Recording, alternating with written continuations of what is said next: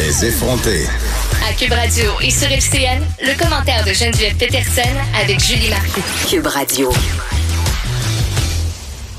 L'animatrice à Cube, Geneviève Peterson, en direct dans son studio. Salut Geneviève. Salut Julie. Écoute. Bon, alors tu voulais nous parler de cette une Journal de Montréal aujourd'hui. Et là, je la monte, je la brandis à l'écran.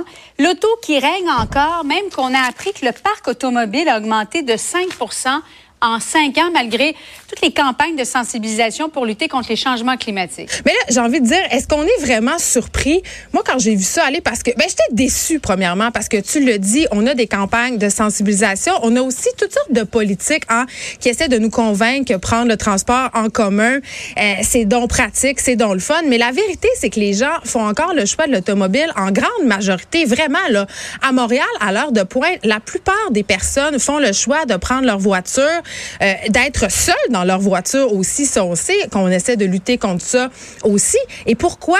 Mais parce que je ne sais pas, c'est quand, Julie, la dernière fois que tu as essayé de prendre le transport en commun, mais c'est pas tout à fait simple. Ça dessert pas non plus tous les secteurs de la ville. Moi, je suis senseuse, je travaille au mm-hmm. centre-ville de Montréal, mais pour aller ailleurs, pour aller en périphérie, c'est compliqué et ça prend du temps aussi. Parfois, quand on fait les trajets, si on utilise notre téléphone intelligent pour capter, euh, pour faire, mettons, combien de temps ça me prend à aller prendre ma voiture versus prendre le transport en commun, le choix est assez facile à faire. Et il suffit d'une petite pluie, d'une petite neige pour que l'autobus passe pas, pour être en retard au travail.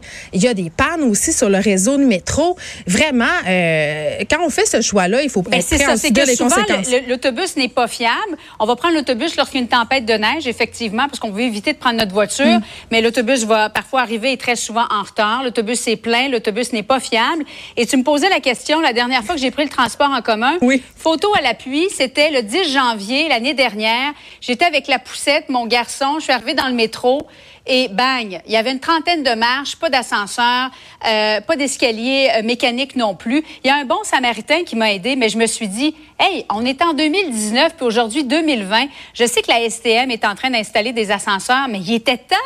Euh, parce que euh, c'est pas tellement user-friendly, comme on dit, de prendre le transport en commun lorsqu'on a un garçon puis une poussette. Ça, c'est la réalité, pas juste moi, là, des milliers de mamans puis de papas à Montréal aussi. Oui, puis c'est cher. Le coût mensuel pour avoir la passe pour circuler Montréal, et là, je parle même pas de circuler en périphérie, c'est excessivement onéreux. Et est-ce qu'on en a pour notre argent? Moi, je pense que la réponse, c'est non. Et c'est la raison pour laquelle les gens euh, prennent encore leur voiture. Et à l'argument écologique, je pense qu'on est tous prêts à faire des concessions. Tu sais, une paille en métal.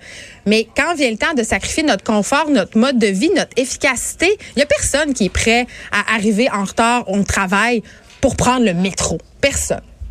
Bien, on va s'en reparler ce soir parce qu'on va se parler de la croissance du transport en commun qui a même diminué à Montréal. Il y a un examen de conscience à faire. Alors, Geneviève, on se retrouve ce soir à 19h. Bon après-midi. À ce soir, Julie.